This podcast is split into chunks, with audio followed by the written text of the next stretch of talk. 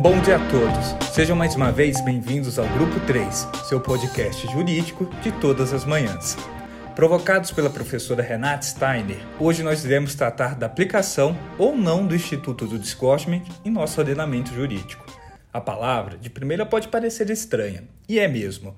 Sua tradução vem do verbo to disgorge, que em português significa literalmente vomitar. Mas afinal, do que estamos falando? O disgorgement nada mais é do que um pagamento pecuniário que transfere o lucro ilícito de uma pessoa para a vítima. O Instituto tem origem na common law. Em resumo, a lógica é que sempre que alguém cometer um ilícito e se beneficiar com isso, seja obrigado a redirecionar todos os ganhos obtidos à vítima. No sistema inglês, a incidência do disgorgement independe da ocorrência ou não de um dano concreto. Basta o cometimento do ilícito para que haja obrigação de indenizar os lucros. Porém, nós podemos aplicar o disgorgement no Brasil? Para entendermos melhor a questão, vamos pensar em um exemplo.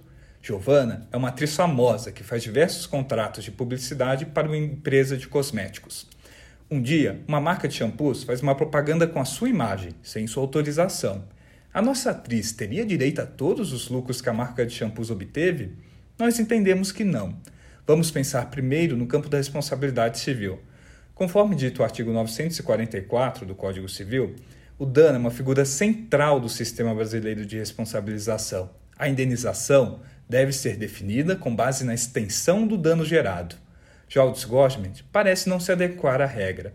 A indenização pode ser muito superior ao dano efetivo. Voltemos ao nosso exemplo. Imagine que a empresa de shampoos tenha lucrado 2 milhões de reais após a vinculação da publicidade ilícita.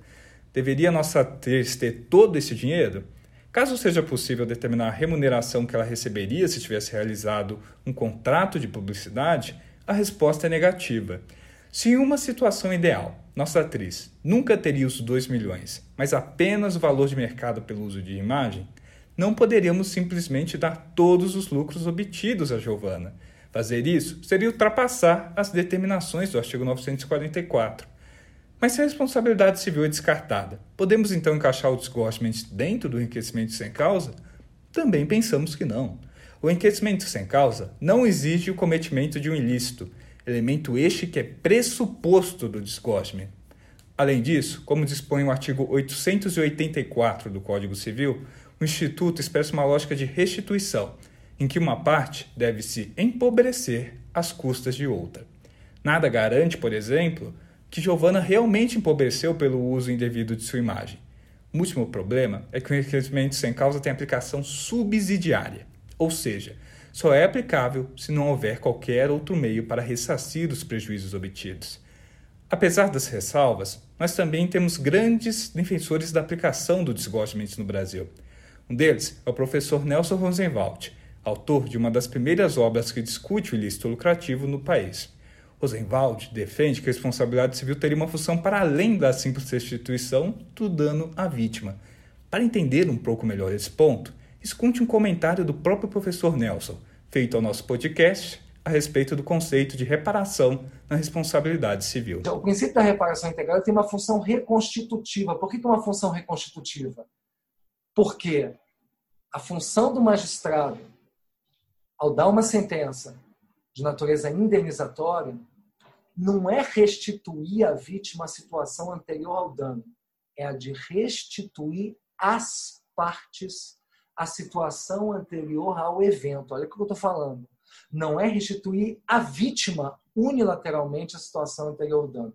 É restituir às partes a situação anterior ao evento. A base não é bilateral, é restituir as vítimas, a, restituir as partes ao sinalagma o sinalagma não traz uma relação de correspectividade, de bilateralidade, e é justamente isso que está muito claro na responsabilidade contratual, que deveria estar claro na responsabilidade extracontratual também.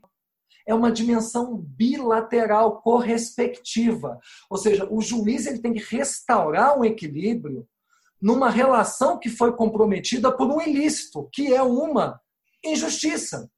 Essa é a perspectiva aristotélica da justiça corretiva.